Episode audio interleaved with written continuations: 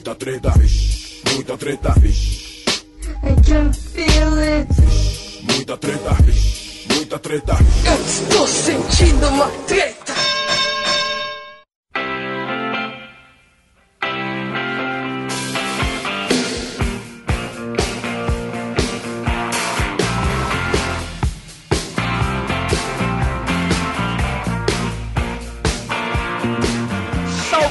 Salve, moçada, salve, salve rapaziada, meus queridos ouvintes do Treta Talks, esse podcast sensacional, espetaculoso, maravilhindo do treta.com.br. Meu nome é Ivo Neumann e hoje eu tô aqui com o ídolo, o grande tatuador Fábio Satori. É Satori ou é Satori? Agora fiquei, fiquei mal, hein? É Satori, mas mineiro fala Satori. é japonês, não é? É japonês, é japonês. Mas meus amigos mineiros falam Satori. Satori, eu gosto do sotaque, mas é japonês. Você não se ofende, então? Não, de jeito nenhum. e o que que explica sua ausência de olhos puxados aí? O DNA brasileiro é mais forte? Não, na verdade, cara, eu vou te falar uma coisa. O Satori, ele é um nome artístico, né? Certo. Eu, quando montei meu estúdio, Satori Tatu, que durou oito anos, o Satori vem porque foi, veio junto, eu montei meu estúdio em 2008, em 2006 eu me tornei uh, zen budista. Olha aí. E Satori é uma, é uma. significa sabedoria, insight, né? E insight até mesmo no sentido daquela lâmpada que acende na cabeça, né? E aí eu montei o estúdio e montei o Twitter também na mesma época. E aí o meu Twitter era Fábio Underline Satori, porque eu não conseguia colocar nem Satori Tatu. E aí ficou, bicho. Aí ninguém mais conseguia me chamar de outra coisa e ninguém me reconhecia se não fosse Fábio Satori. E ficou Fábio Satori. Boa, mas não é porque no começo todo mundo que vinha tatuar te pedia ideograma japonês, não, né? Porque teve aquela época. Teve, não, teve. Ih, cara, eu passei pela época da tribal, do índio, do, do ideograma japonês. Mas é o. Não, não, não, não é por isso, não. Você e o Rafinha Bastos, né? o quê? Da, ah, da, do. O Rafinha Bastos ele traz no braço até hoje que ele viveu aquela época É. aí do tribal pesada. Sim, aquela, aquela é a tribal do, do filme do Tarantino, como é que é o nome? Drink no Inferno. Ah, É, sim, me- é- é. é o mesmo, é o mesmo esquema de tatuagem. É que nem a tatuagem do, do, do The Rock hoje, que a pessoa vem trazer referência de Maori, traz aquela tatuagem do The Rock. É a mesma coisa. Bom, o, o, o que salva o Rafinha aí é que se ele aguardar mais uns 20 anos, né? O tribal provavelmente volta à moda e ele É. vai estar aí um passo à frente no vintage, não é isso? É, esperamos que ele, que ele aguente mais 20, 30, 40 anos. Bom, eu acho que a gente está queimando a largada aqui porque antes de começar o podcast propriamente dito, nós temos um ritual no Treta Talks que é mandar um salve. O salve é esse momento em que a gente faz aí, além de uma reverência para poder abençoar o episódio aí, abrir caminho para as divindades padroeiras do podcast, a gente também deixa uma recomendação para os nossos ouvintes que vão anotar aí, ou se forem mais espertos, vão entrar no post do episódio e vão clicar no link, porque sempre tudo que a gente menciona aqui tá linkado no episódio.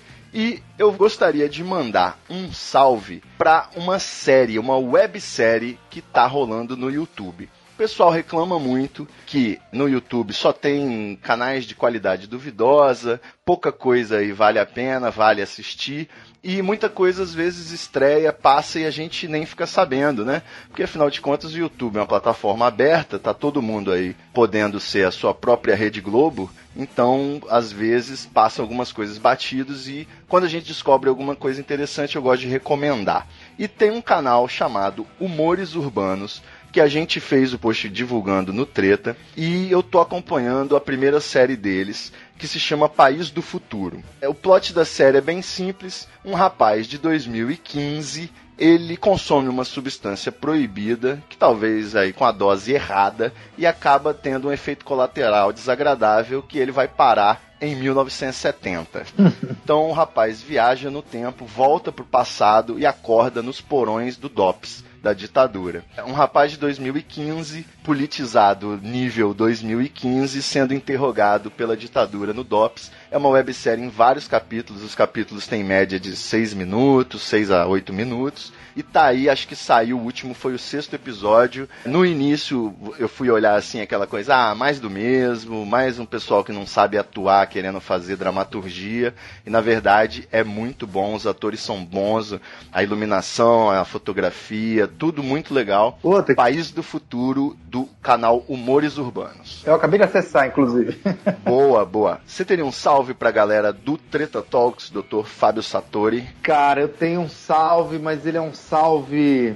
Hoje ele, ele não está ligado à nossa à, à rede mundial de computadores. Hoje eu queria falar de um livro, cara. Olha aí. Eu tô, eu tô, sou apaixonado por esse livro. Eu- é um livro que eu costumo dizer que ele é um livro que eu ganhei e é meio ritual, assim. Você gostar muito do livro, você dá ele de presente pra outra pessoa, sacou? Porque esse livro é muito legal, chama-se Breve História de Quase Tudo, do Bill Bryson. Ele é um cara que ele passou três anos da vida dele lendo muito a respeito de ciência, mas ciência assim, em todos os, os aspectos, de física, quântica, geologia. Passou entrevistando um monte de. e visitando vários lugares, entrevistando um monte de especialista no assunto, para escrever um livro que fosse acessível a, a nós, réis mortais, que não somos entendidos assim de ciência, mas ele tenta explicar pra gente assim como é que os, os cientistas sabem o peso da Terra, sacou? Como é que eles sabem quanto tempo tem o universo? E aí ele vai contando histórias e vai passando pelos personagens principais da- dessas descobertas, né?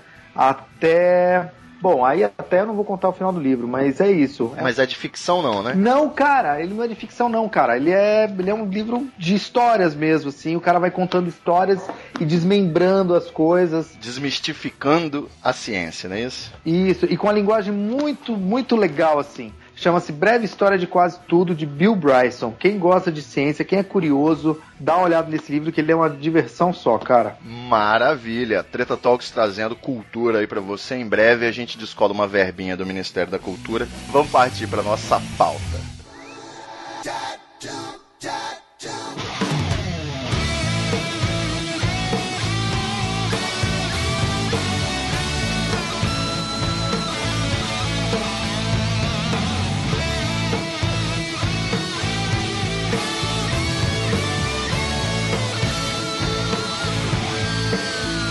É isso aí, meus queridos ouvintes do Treta Talks. A gente aqui já abordou todo tipo de assunto. Tem umas épocas que a gente se foca um pouco mais nos assuntos relacionados à internet. A gente teve aí uma sequência de sobre o YouTube, sobre o Tribunal das Redes Sociais, sobre treta na internet, depois o Twitter. Mas vez ou outra a gente fala aí de outros temas da vida. Afinal de contas, o Treta Talks é um podcast aí que o nosso único objetivo é entrevistar pessoas interessantes para observar as mudanças trazidas pelos novos tempos dentro de cada área, dentro de cada tema. E hoje a gente vai conversar sobre um tema muito interessante que eu gosto muito e tenho pouca experiência, então vou aproveitar e tirar umas dúvidas aí. Você que se amarra em tatuagem ou tá pensando em fazer uma tatuagem, pode se ligar na conversa também, com certeza vão surgir dúvidas aí que poderiam ser as suas. Tipo, professor, sabe? Ah, não tem pergunta burra, né? Não. A dúvida de um pode ser a dúvida de todos. Sem dúvida. Mas eu não poderia deixar de falar, Satori, de uma história interessante que é a seguinte: meu pai, ele é artista plástico e eu sempre assisti ele naquela dureza de ou fazer quadro e depois não conseguir vender, ou fazer aqueles painéis sobre encomenda e aí ficar um mês subindo no andaime para pintar uma fachada de 80 metros. E com o tempo, né, a idade veio chegando e o meu pai ele foi pensando aí que talvez a saúde já não fosse mais dar conta desse tipo de aventura pela arte. E ele acabou descobrindo um novo, um novo prazer, uma nova paixão. Ele começou a fazer aulas de tatuagem. Comprou até aquele caderninho com pele de porco, algo que eu nunca imaginei na minha vida, mas ele me contou que ele tinha um caderno É. com pele de porco para treinar a tatuagem. É. E foi aí fazendo as primeiras aquele rabisco, parecia que ele estava num presídio, e depois foi melhorando o traço, foi afinando o traço. Hoje em dia ele já tem feito várias tatuagens aí que se confundem com tatuagens de profissional com anos de estrada. Então estou muito orgulhoso, deixando ele ficar cada vez mais craque para eu ir lá rabiscar o meu próprio corpo, né? Afinal Muito de legal. contas, por ser pai, talvez ele me dê um desconto. Como que você acha possível a pessoa descobrir a, a, a vocação assim tão tarde? E, e como que foi no seu caso? Você já quis ser tatuador desde pequeno, comprou uma briga com a família? Como é que é? Cara, eu quando me, eu me tornei tatuador em 98. 98 foi quando eu caí num estúdio de tatuagem pela primeira vez. Eu, era- eu sou um jovem, eu fui, eu tenho 40 anos, eu na década de 90 eu era jovem. Quem conheceu, quem viu a, época- época- a década de 90, né? Uma boa época pra ser jovem, né? Eu diria. Foi uma boa época pra ser jovem, mas uma péssima época pro jovem ter emprego, né, cara? Pro jovem trabalhar. Ah, sim, Era a era do. Fernando Henrique Cardoso e a gente sabe como era, sacou? Não, mas incrível, né? Porque tem muita gente que não sabe como era, parece. Não, lembra. eu acho que é porque é o que é vendido. Não, é o que é vendido pra elas, né, cara? Ah, sem É o dúvida. que é vendido pra elas, não tem jeito. Mas o que vem ao caso é o seguinte, falando do seu pai um pouquinho, cara, você falou que seu pai, ele, o traço dele foi melhorando, né? É, Ele começou com na aquele prática. traço meio estranho. Cara, se o cara entende de desenho, se o cara entende de desenho, ele vai aprender a tatuar, a desenhar em uma outra superfície com outro equipamento. Mas, cara, se o cara entende de desenho, o caminho é muito mais curto, muito mais curto, Pra ser um bom tatuador, sacou? Pra adaptar isso pra pele e agulha é meio caminho andado, né? É, é meio caminho andado. Se o cara, agora, se o cara não entende de desenho em superfície nenhum, aí ele vai penar. Aí vai penar pra caramba. Na minha época, hoje em dia tem essa facilidade de você poder se tornar. É uma facilidade que tem lá seus pós e contras, mas assim, você tem a oportunidade de poder se tornar tatuador hoje em dia, tomando a decisão, porque é fácil o acesso ao material e à informação. Quando eu comecei, não. Pra você se tornar tatuador, necessariamente você tinha que. Você tinha que cair dentro de um estúdio de tatuagem e ser aprendiz, sacou? Não tinha jeito. Sem dúvida. Porque não tinha informação e comprar material era difícil. Poucas pessoas aqui no Brasil vendiam material de qualidade, entendeu? Mas eu caí meio de paraquedas. Eu fui desenhar, eu, eu tava sem trampo, que nem eu tava falando, eu tava sem trampo, e um amigo meu falou, pô, teu amigo tatuador que não desenha e ele precisava de alguém lá pra desenhar. Você não quer pra esse verão, era pra um verão, assim. Mas como é que é o tatuador que não desenha? Ele imprime o decalque e depois só passa por cima? Cara, o tatuador que não desenha é um problema, mas é mato o tatuador que não desenha, viu, cara? é mato. Eu con- conheço tatuadores também que não desenham, não tem um grande trabalho, um grande traço. Conheço tatuadores que não tem um grande. No, no papel, né? Assim, não entendem muito de desenho no papel, não conseguem fazer um bom freehand, mas reproduzem até rosto, assim, com a qualidade, sabe, na pele. E é uma técnica que o cara vai adquirindo, vai desenvolvendo com o tempo, né? Sei lá, ligado a um pouco de talento também, não sei. Não necessariamente, então, é uma tragédia completa, né? Não, necessariamente não. Eu acho que todo mundo tem sua estrada, né, cara? Todo mundo, cada um sabe da sua estrada, assim. Tem que começar de alguma forma. Ninguém começa tatuando pra caralho, né? E o seu chamado foi o quê? Você decidiu fazer uma tatuagem e aí se envolveu com o lance? Eu já tinha uma tatuagem quando eu fui trabalhar lá, mas eu não entendia absolutamente nada de estúdio de tatuagem. E aí, quando eu fui trabalhar lá, eu fui me encantando e aí me tornei aprendiz do, do cara, sacou? E fiquei lá um bom tempo, assim. Fiquei uns dois anos, eu acho. Aí montei meu estúdio em 2000. Eu me recordo que quando eu tive no seu estúdio, né, acompanhando o pessoal para fazer tatuagem, eu me recordo que, pô, foi é, é, em São Paulo, é bem acessível, você consegue ligar, marcar. Não sei hoje em dia como é que tá a sua agenda aí. Mas me chamou a atenção também que, pô, você tem no currículo aí a, a Luísa Posse, a Miley Cyrus, quando teve no Brasil. Como é que faz para ser uma referência? O caminho são os festivais, ou você teve uma boa estrutura de marketing, ou um rostinho, um rostinho bonito ajuda nessa hora? Como é que é que funciona? Cara, eu acho que. Eu, eu acho que. Eu acho que foi o rostinho bonito mesmo, na verdade. Não, O sabe qual que segredo. é, bicho? Eu não, eu não sei, na verdade, assim, porque eu, eu sou péssimo é, em fazer o meu próprio marketing. Eu sou péssimo. Eu, eu não sei se eu sou também uma referência, sacou? Eu acho que existem tatuadores aí que são. É, mas eu sei que eu faço um trabalho legal e eu procuro ser um cara honesto, assim, no sentido de, sei lá, de não querer, sabe, dar passo além da, da minha perna. Chegar num trabalho que não é pra mim, eu me sinto meio que tomando o dinheiro da pessoa, então eu prefiro recusar, sacou assim? Mas é isso que eu procuro fazer, um trabalho honesto, assim, não sei se eu sou referência, na verdade. Mas o que você acha que se deve, então, essa repercussão? O próprio boca a boca mesmo? Uma tirou a foto da tatuagem, o outro se apaixonou e por aí vai? Cara, pra, engraçado, pra mim essas coisas acontecem. Ó, a Miley Cyrus, quando eu tatuei, cara, foi, eu tava num domingo de manhã. Eu recebi um telefonema de uma pessoa, falou: Ah, eu sou produtora da Miley aqui no Brasil e você foi indicado pra tatuar a equipe dela, que a equipe dela queria tatuar. Eu falei, tá, beleza, né? Pensei comigo assim, falei, ah, beleza, eu abro o estúdio aqui, né? Eu, era uma casa de dois andares, minha casa era em cima, meu estúdio era embaixo. Falei, ah, beleza, abro o estúdio agora no domingo, o pessoal vem aí tatuar. Falei, tá bom, tudo bem, chama aí, vou preparar aqui. Ah, tá bom, 40 minutos eu te ligo. Ligaram de volta e falaram, então, mas a Miley também queria tatuar. E ela não pode até aí, porque não dá pra ela sair do hotel. Aí eu falei, tá, beleza, vamos lá. Só que até então, nem, eu juro, cara, eu nem sabia direito quem era Miley Cyrus, bem. Não, entendo. Eu nem sabia direito. Até então ela era uma comportada artista mirim da Disney, né? Quem conhecia? É, ela tava, ela tava deixando de ser, na verdade. Quando eu tatuei ela, ela já tinha acabado o contrato dela com a Disney. E as, as, as mães levaram as crianças pra ver Miley Cyrus com peruca da, da, da, da Hannah personagem Montana. lá, da Hannah Montana, né? E encontraram ela cantando Smell Like Teen Spirit de meia arrastão em cima do palco. E sacou? talvez eu esteja conversando aqui com o responsável por isso, né? Não, jamais. O que, que tinha jamais. naquela tinta? Ah, Não, não, jamais.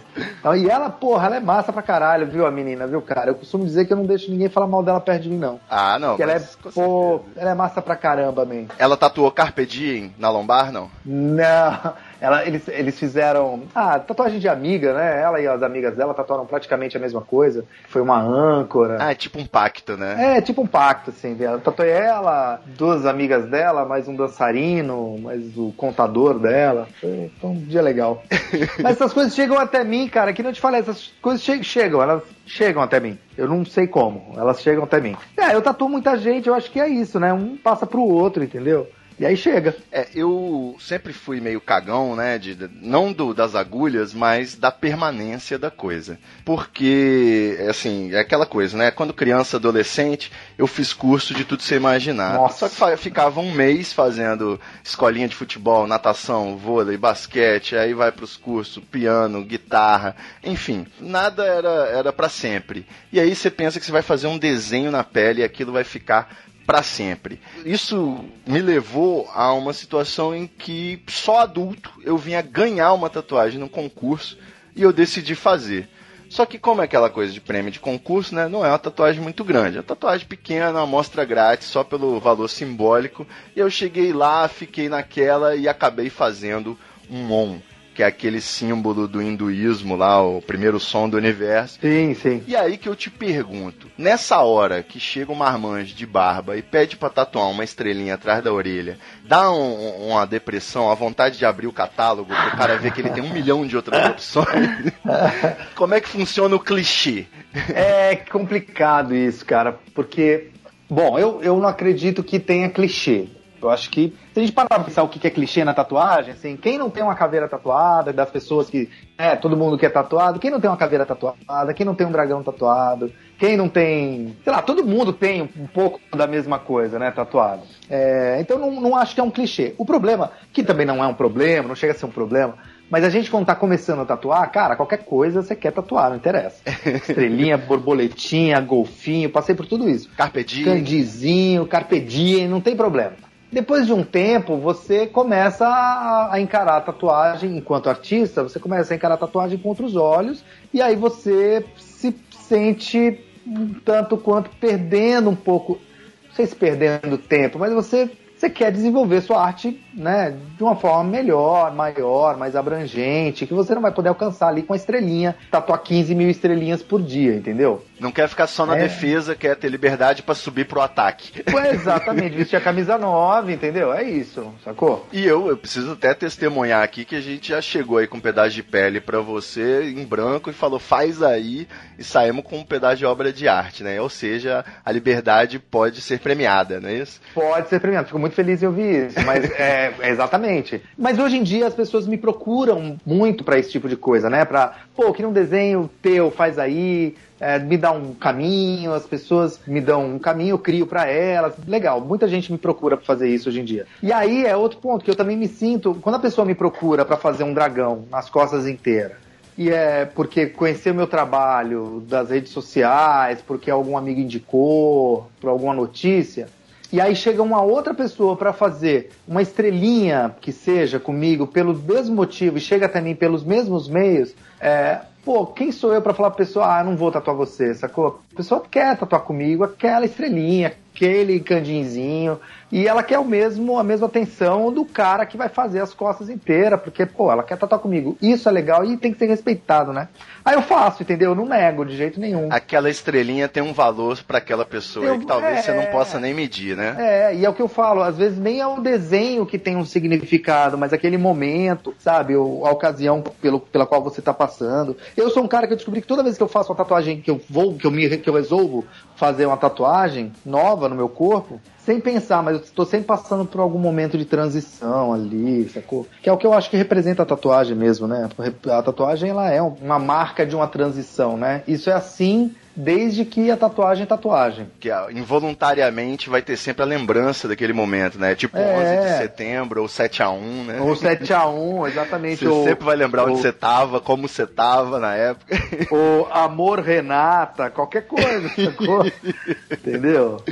O- Qualquer mas, coisa. Olha só, eu entendo, o meu pai, quando eu perguntei pra ele se já tinha alguma tatuagem que ele já não aguentava mais, ele falou que o problema único que ele tem é com o infinito, mas porque ele faz um por dia, assim, no mínimo.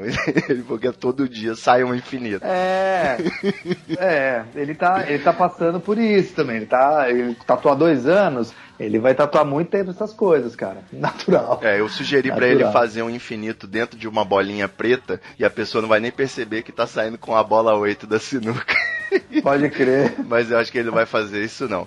Eu quero saber, Satori, o momento em que todo esse respeito, toda essa coisa, essa compreensão se converte numa intervenção, na hora que você acha que você tem que intervir. Já aconteceu do, do naquele clássico, né? O casal chegou pra fazer uma tatuagem de casal, só que na antessala aí do estúdio de tatuagem, você já contou 18 brigas diferentes. Aí chega na hora você dá um conselho, fala assim: "Pô, vamos fazer outra coisa, vamos tatuar em japonês". É, então, isso na verdade, é, eu tenho como princípio meu, isso porque eu já, já passei por, já vi muita coisa semelhante acontecer, então eu não tatuo mais nome de namorado e nome de namorado. Olha aí. Não tem jeito. Isso é- Regra é bom. não, não muito bom. tatuo. Isso é, mas é coisa minha. Eu não tatuo mais. Se a pessoa chega, ainda mais se a pessoa chega com o namorado ou a namorada, aí eu pergunto assim, e aí, ele vai tatuar também? Ou ela vai tatuar também?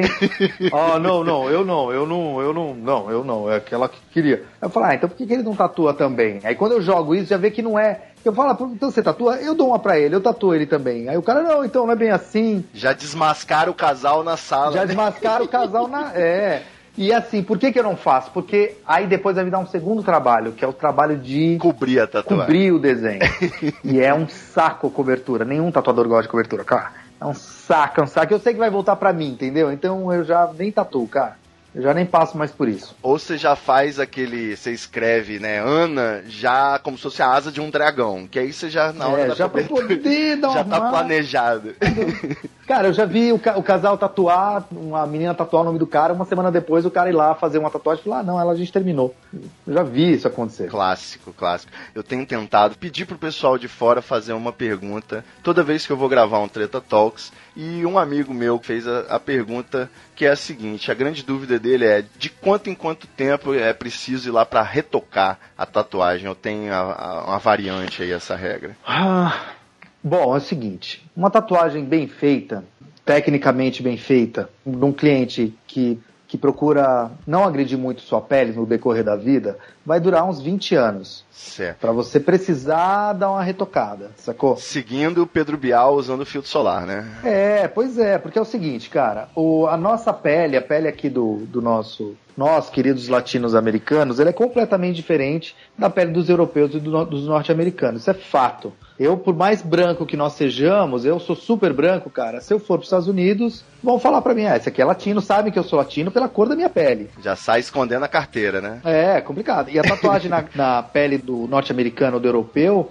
ela dura muito mais tempo, porque a pele é muito mais branca. E eles não tomam sol como nós tomamos, né? Até porque eles tomam no hemisfério norte, né? É um pouco mais tranquila. Pois é, bem, solares bem mais tranquilo. Aqui a gente, eu já li, eu lembro de caso que eu li em jornal de a mãe que desceu do morro no Rio de Janeiro, foi com os filhos pra praia e passou óleo de cozinha no corpo da galera pra bronzear. É, ela virou um kibe, né? Ela virou uma pururuca, sacou? Da família inteira, foi todo mundo hospitalizado, um diabo. Então a gente tem uma cultura com sol diferente da deles.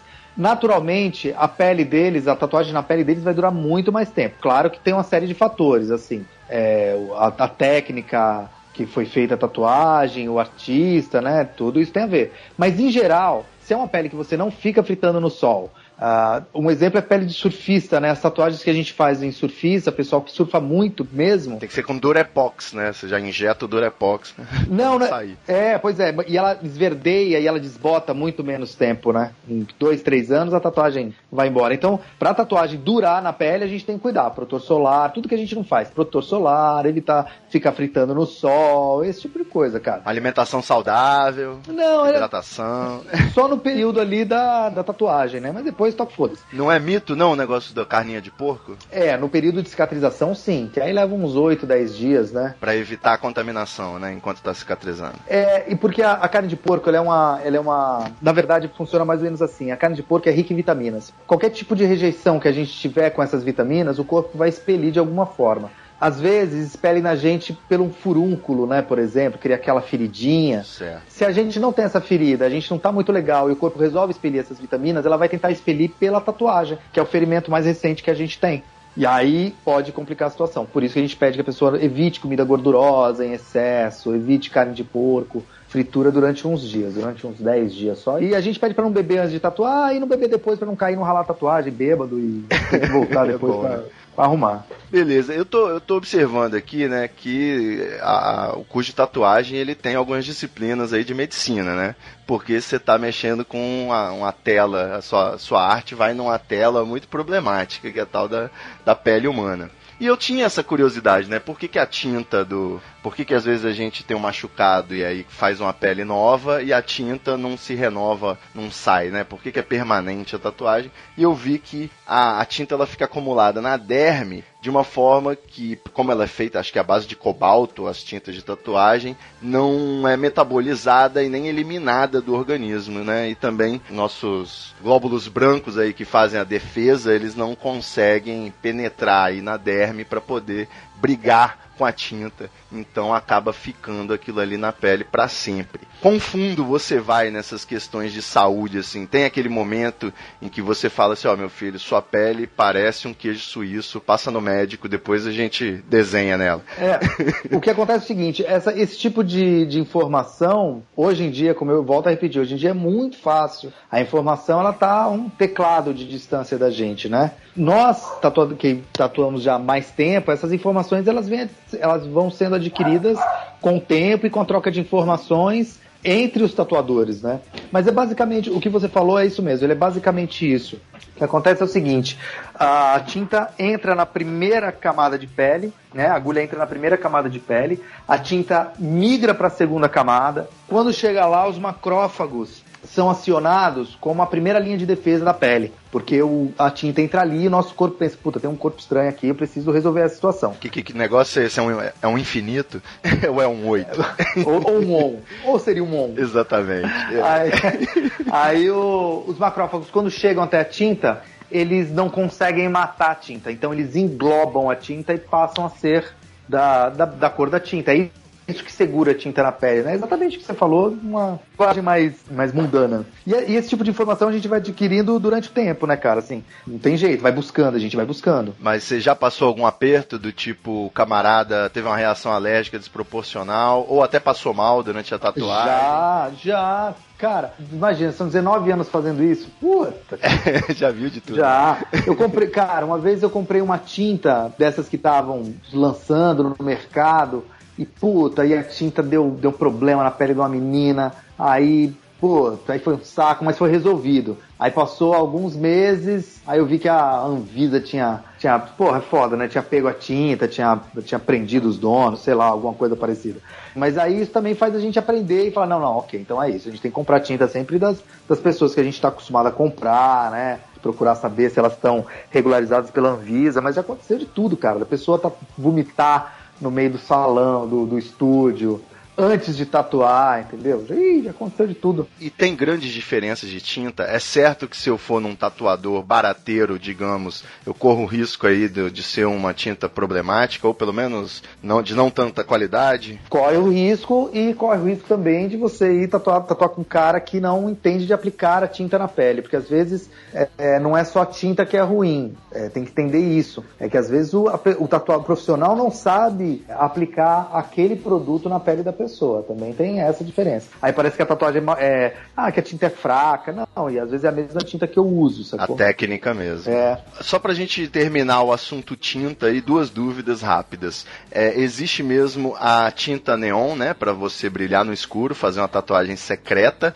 E dois, uhum. existe uma tinta branca aí, de repente, pra pessoa que tem um tom mais escuro, tentar fazer tipo uma timbalada? Pois é, rapaz. O, a tinta neon, essa tinta neon, eu confesso que eu tenho pouquíssima informação a respeito dela e que existem pouquíssimas informações ainda a respeito dessa tinta. Então a gente só vai saber se ela é uma tinta segura para utilizar ela frequentemente. Depois que morrerem uns 10. Depois que morrerem uns 10 de câncer, sacou? Isso aí. Entende? Porque assim, eu acredito que uma tinta que brilha no escuro, boa coisa não pode ser. não é possível. É, feita de urânio enriquecido, né? é, mas se for, beleza, tudo bem, ótimo. Mas e não é o tipo de coisa que as pessoas procuram muito nessa essa tinta. E qual foi a segunda pergunta, Ivo? Tinta branca para poder fazer uma coisa é. mais timbalada. É, a tinta branca, ela costuma ser ter um pigmento mais pesado que as outras tintas, e isso também faz com que ela não é, seja mais fácil transportada pelos macrófagos e que ela não fique muito tempo ali na pele. Pra gente tatuar a pele mais escura, cara, também é, entra a questão do quão o tatuador entende a técnica de passar, de aplicar tinta em pele mais escura, mas também é o seguinte, a pele mais, quanto mais morena, quanto menos cor for, melhor. Tem que ser tintas mais escuras mesmo, preto, trabalhos em PB, né, em cinza, é, em escala de cinza, mas o branco mesmo, cara, tanto que o branco a gente nem usa em quanti, grande quantidade. O branco ele vai para pequenos pontos de luz, né, para lugares mais concentrados. Para colocar uma tinta branca na pele, aí tem uma outra técnica que é você acrescenta um pouco de azul na tinta, dá uma azulada nela. Isso faz com que o, é, você diminua a quantidade de pigmento branco dela, que é, como eu disse, é mais pesado. Uhum. E isso faz com que camufle ali a gente veja um branco que na verdade não é branco, entendeu? Quase branco, né? Tipo no design a gente nunca usa o preto total e o branco total, né? Pois exatamente, exatamente. É a mesma coisa, na verdade. É, e isso é complicado, né? Porque você vai adquirindo com o tempo, assim, é. Putz, é foda, cara. Eu tava olhando aqui, teve um primeiro e talvez acho que foi o último censo de tatuagens, acho que foi feito pela revista Abril, editora Abril, e eles fizeram uma pesquisa com 80 mil pessoas e um, conseguiram um catálogo de 150 mil tatuagens. Daí, só desses dois números, a gente já vê que, em média, as pessoas têm quase duas, né? Existe é. essa, essa mística aí da, de você ter que ter um número ímpar de tatuagens ou alguma coisa de, desse tipo aí. É besteira. Não, é, ah, sei lá, depende do quanto, do quanto você é supersticioso, né? Mas assim, sabe de onde vem a história do, do tatuagens ímpares e pares? Diga aí. Diziam que os piratas que iam para alto mar, que tinham tatuagens pares não voltavam mais para a Terra. Então eles sempre, em cada porto, eles tinham que tatuar para que eles pudessem sempre voltar. Sacou? Aí eles tinham que ter sempre tatuagens ímpares. Que loucura, né? Fantástico. É que nem aquele, aquela história do brinco na orelha. Você lembra quando a gente era moleque tinha aquela coisa de, ah, não, brinco. Não pode ser na direita, que é coisa de viado. É, exato, só na esquerda, né?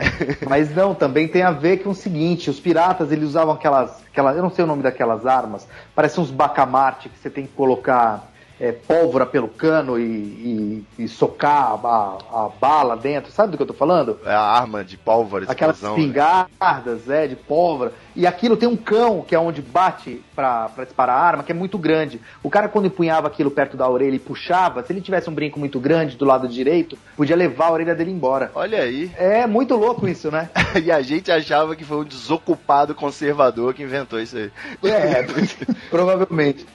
Falando em estilos, para uma pessoa como eu, assim, que não entende muita coisa de tatuagem, eu sei que existe o realismo, eu sei que existe a, a old school, né, que são aquelas tatuagens clássicas que eu acho maravilhosas. Quais são? Maori. Maori, tribal. Oriental. Tem o diabo. O Maori, inclusive, tem uma história curiosa que eu decidi fazer um Maori, né? Eu ganhei uma tatuagem, uma outra tatuagem ganhada, e eu decidi fazer um Maori. E eu acho muito bonito aqueles traços, aquela coisa. Peguei a foto do The Rock. Mas, cara, no caminho pro estúdio de tatuagem, foi me batendo uma bad de que eu não nasci no, no, no Pacífico, No Tahiti. de que eu não tenho absolutamente nada com a cultura maori, além de gostar de ver os caras fazendo aquele ritual antes do jogo de rugby, sabe? Então eu pensei, pô, eu vou fazer uma tatuagem que seja com tema indígena, mas brasileira, que ameríndio, né?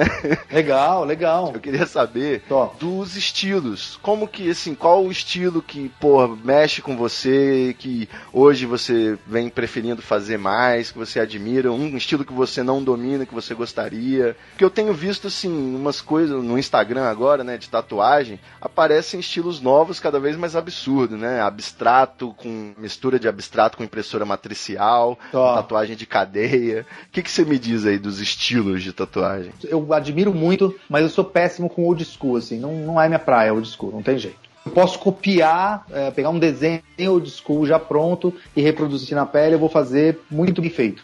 Mas se eu tiver que criar um old school, eu já não consigo, porque não, não, não é um estilo que eu entenda, assim. Você é muito moderno pra isso.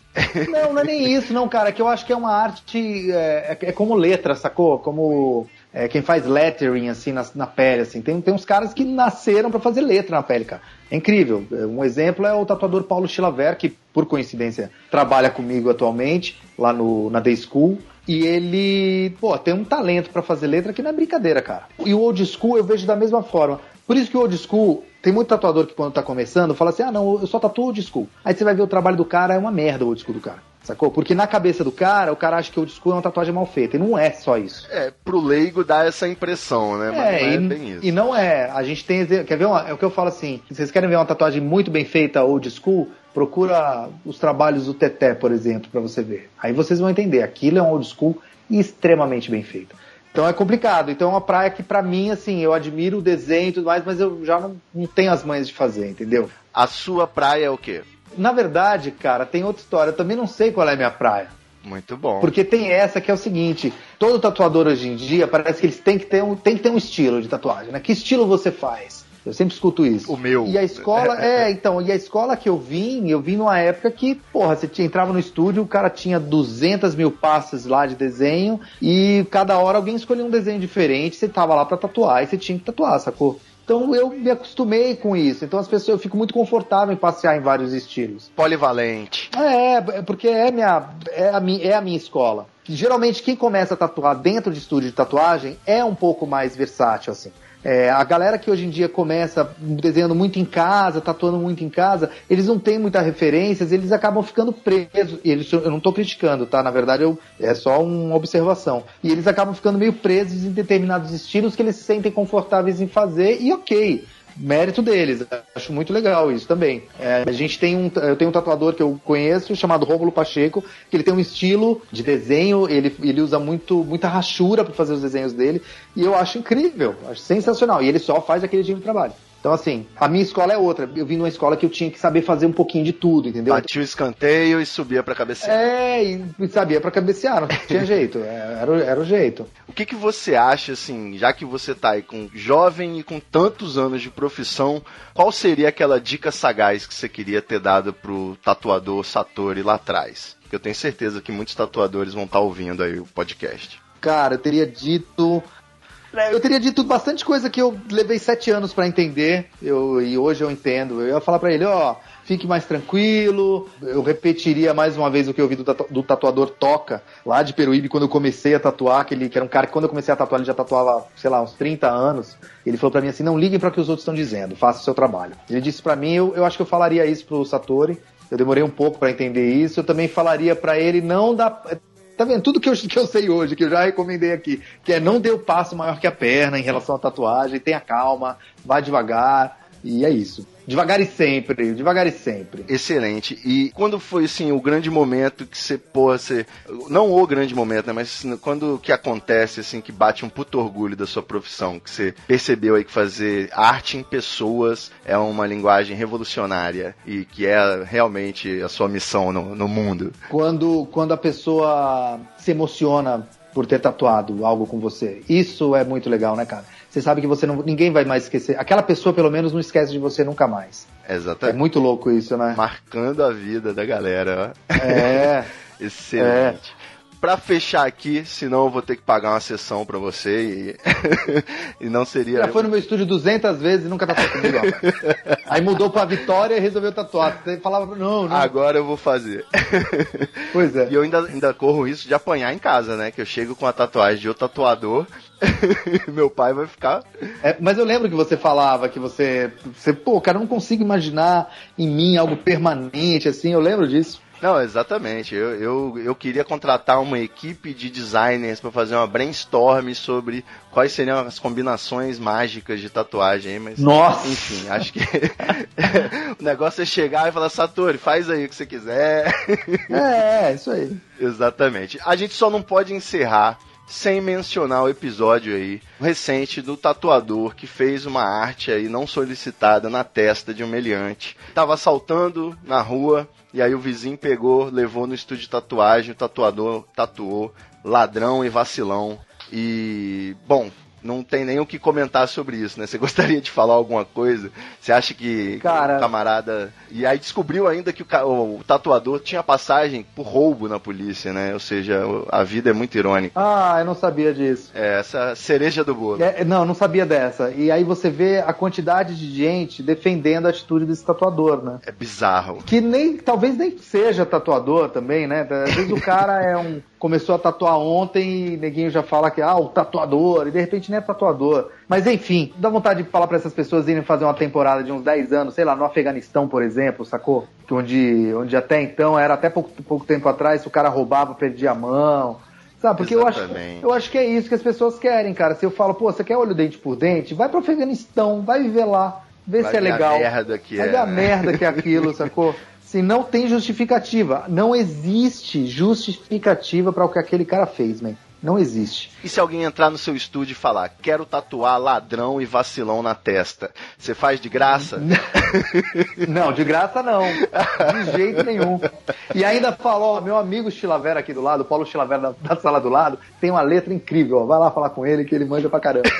Porque eu não manjo tanto de letra. Eu vou ser profissional. Aí nesse caso, se o cara quiser pagar, eu vou ser muito profissional. Falou, ó, oh, então eu não entendo de letra, mas o, o tatuador aqui entende. Agora, o que esse cara fez é, é bizarro demais, né, cara? É, eu prefiro nem pensar muito nosso. É o cidadão de bem, tá vendo? Esse é o cidadão de bem, né? Como era lá o jornal da Ku Klux Klan também se chamava Cidadão de Bem. É isso, é o cidadão de bem. É bem longe de mim, creio. Entendeu? Que aí você vai ver o cara, o cara tem passagem por roubo. Por roubo? Isso. Roubo ou furto, o tatuador? Roubo. Com violência. Roubo. Cara, roubo é mão armada. É, sacou? É Entendeu? Foda. Quer dizer, na verdade, ele, ele responde por um, por, um, por um crime maior do que o do menino, que era suspeito de furto. Pois é, de qualquer forma, né? Não façamos justiça com as nossas com próprias, as próprias mãos. mãos. Por favor, o, né, cara? A tendência é só dar merda, né? Agora ah. tá o, o, tatuador e o vizinho presos. Olha aí, pelo menos não vão ser tatuados, a gente ah, espera. Cada um. Doutor Satori, faltou alguma pergunta aqui? Eu gostei muito do episódio. Não, cara, faltou nada não. Faltou nada Bem não, aleatório, mas bem legal. É, foi bem aleatório, mas foi bem legal. E é isso aí, cara. Quem quiser. Workshop, quero saber. Workshop, cara, o workshop é o seguinte, eu tô. Eu tô. Faz uns dois anos aí que eu tô matutando essa ideia. Justamente pensando em pessoas como seu pai, por exemplo, que vai demorar muito tempo, porque assim, pelo, pelo que me parece, o cara já tem talento, né? Pra pegar essas dicas aí dos seus 20 anos. Pra pegar umas dicas que o cara vai demorar aí alguns anos pra, pra entender como funciona, entendeu? Então eu tô elaborando aí, tô atrás de alguns parceiros, porque eu vou precisar disponibilizar algum material para os participantes do workshop, mas ele está em andamento, assim, eu tô, a gente está organizando, mas assim que ele ficar pronto, eu vou avisar todo mundo lá no Facebook, no Twitter, Twitter, no Instagram. Maravilha, a gente dá aquela divulgada na página do Treta, o pessoal ficar sabendo. Massa, massa pra caramba. O Treta sempre fortalecendo os brothers. e, e para seguir, quero acompanhar o trabalho do Satori, pô, me amarrei no, no podcast, quero ver o que, que esse cara faz. No Instagram é o principal? Arroba Fábio Satori, Instagram é o principal, eu acho. Tem o site, que é satoritatu.com.br. No site, satoritatu.com.br, você é, acha todas as minhas redes sociais lá e consegue manter contato, telefone, e-mail. Maravilha, mais do que recomendada aí essa fera. Valeu, foi um excelente episódio sobre tatuagem aí. Vamos ver se o pessoal que tá reticente, mas tem vontade, o pessoal que é doente por tatuagem, que eu, eu convivo com todos esses tipos aí. Massa! Vai, vai todo mundo se animar agora a fazer uma, uma arte no, na pele, na derme. Muito legal, mano, muito legal. Muito bom falar com você, irmão. Muito obrigado pelo papo, meus queridos ouvintes. Até o próximo episódio do Treta Talks. A gente fica por aqui. Valeu!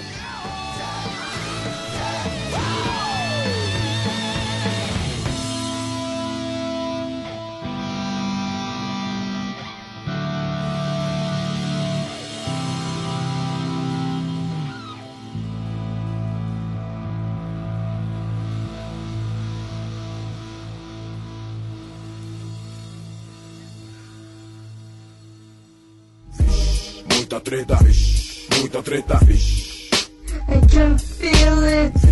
muita treta, muita treta. Eu estou sentindo uma treta.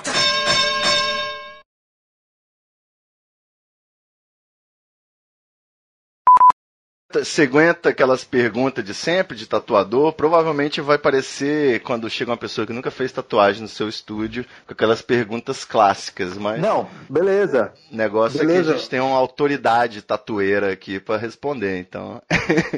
eu acho que vale para quem tiver interesse no tema. Quando o cliente não, uh, não entende nada de tatuagem, vai lá no estúdio, é tranquilo. O problema é quando você tá na balada e o cara vem com as perguntas do cliente do estúdio, né? Aí é foda, É, mas eu trabalho no banco, meu querido. Você acha quê? Ontem na rave tinha nego me parando no, no meio da rave para saber coisa de banco, sabe? Qual é a diferença entre TED e DOC? Isso, isso. Um DOC? É. Exatamente. E eu lá querendo saber a diferença entre bala e doce, né? Só, imagina. Não, cara, aconteceu de tudo nessa festa. Até um estagiário meu das antigas veio doidaço conversar comigo e falou assim: Cara, você é tão inteligente, me explica por que, que você é de esquerda. Como é que pode? Porque eu, eu entendo que o Aécio é, é, corrupto, mas agora eu vou votar no Dória, não sei. Putz, senão eu vou votar no Bolsonaro. Sabe, Aí eu falei, putz, cara. Sabe o que, que, eu, sabe que, que eu ouvi? Eu vi uma pérola parecida uma vez, assim. Eu tava passando, tava numa festa, eu passando por duas pessoas que são amigos meus, de direita, e aí eles comentando um um com o outro, assim, eu passei do lado e eu vi assim, pô, cara, mas que coisa, né? Todo intelectual é de esquerda, né? Por quê? Por que será, né? Juro, cara, que eu ouvi isso. Aí eu parei, voltei e falei, sério, né? Por que será? Você teria um minutinho pra ouvir a palavra de calmar? Complicado, viu, cara? Complicado. Ah! É, não, tá. Eu, Vamos lá. Eu, eu, desisti. O negócio é encher a cara e ser feliz. É.